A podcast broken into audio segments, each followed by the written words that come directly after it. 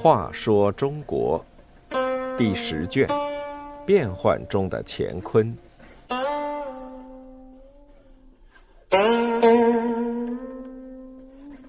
七十四，徐温霸占。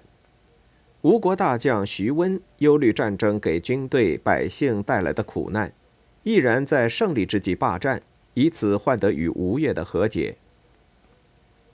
后梁真明五年。公元九百一十九年七月，南吴境内的无锡有两支大军正要举行大会战。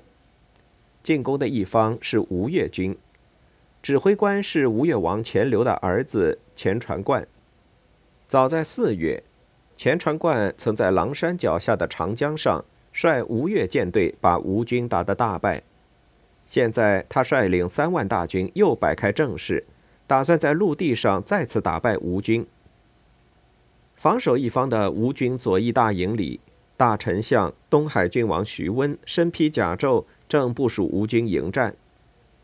吴越军开始进攻，他们的主攻矛头正对着吴军左翼大营。吴军在主帅徐温的指挥下奋力抵抗，不过这位主帅不是真徐温。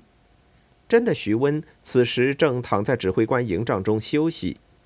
原来，在这两军交战的关键时刻，徐温生了病，头昏脑胀，不能指挥作战。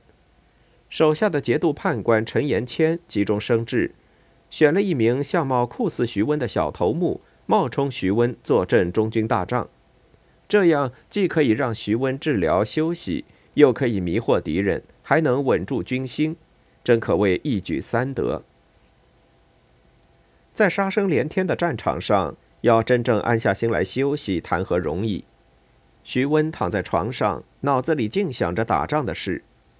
四月狼山之战，吴兵被杀一千多，七十多名将领被俘，大将彭延章身负几十处创伤后自杀。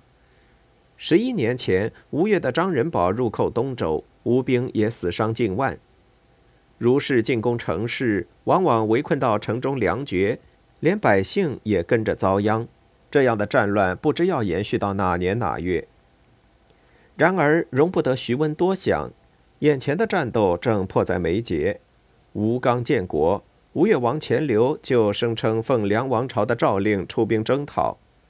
吴的水军已在狼山战败，如果这一仗还不能取胜，势必威胁到生存。徐温顾不得再多想过去的事。病势稍有好转，就急忙亲自去指挥作战。徐温仔细观察双方形势，忽然他有了主意。原来因长期干旱，战场上草木枯黄，一点就着，风又是吹向吴越军的方向，这不正可以采用火攻吗？徐翁当机立断，令吴军趁着风势纵火，火随风势，风急火猛。吴越军顿时大乱，四下溃逃，伤亡无数，好多将领或被杀死，或被烧死，只有钱传贯在乱军中逃走。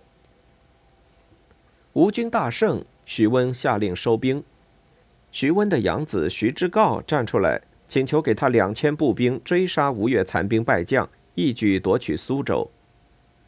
徐温此时脑中又想起先前在病床上想到的那些事。摇摇头说：“敌人已经战败，我们何必穷追不舍？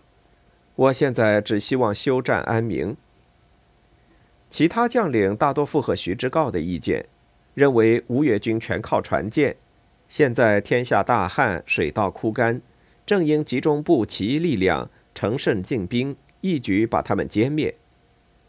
徐温仍然摇头叹息说：“长期战乱，民不聊生。”如今我们取胜，不再穷追猛打，吴越一定会很感激。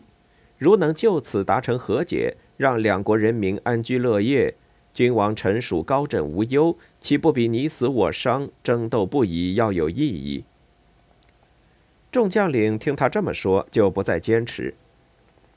过了一些日子，徐温派使节携带吴王杨龙眼的书信去见吴越王钱镠。还送还无锡之役的战俘，吴越王钱镠也派使节向吴请求和解。从此吴国休兵安民，所属三十余州的军民安居乐业长达二十余年。据说徐温早年追随杨行密，打败赵皇后，其他将领都去抢夺金银财帛，他却去占了几个谷仓，用仓中存米熬粥，救济因战乱而饥饿的百姓，因而深得吴人之心。吴王杨龙眼继位，徐温独掌吴国实权，他还是一如既往不穷兵黩武，经常体谅百姓、军队的疾苦。所以，无锡霸占也就不是奇怪的事了。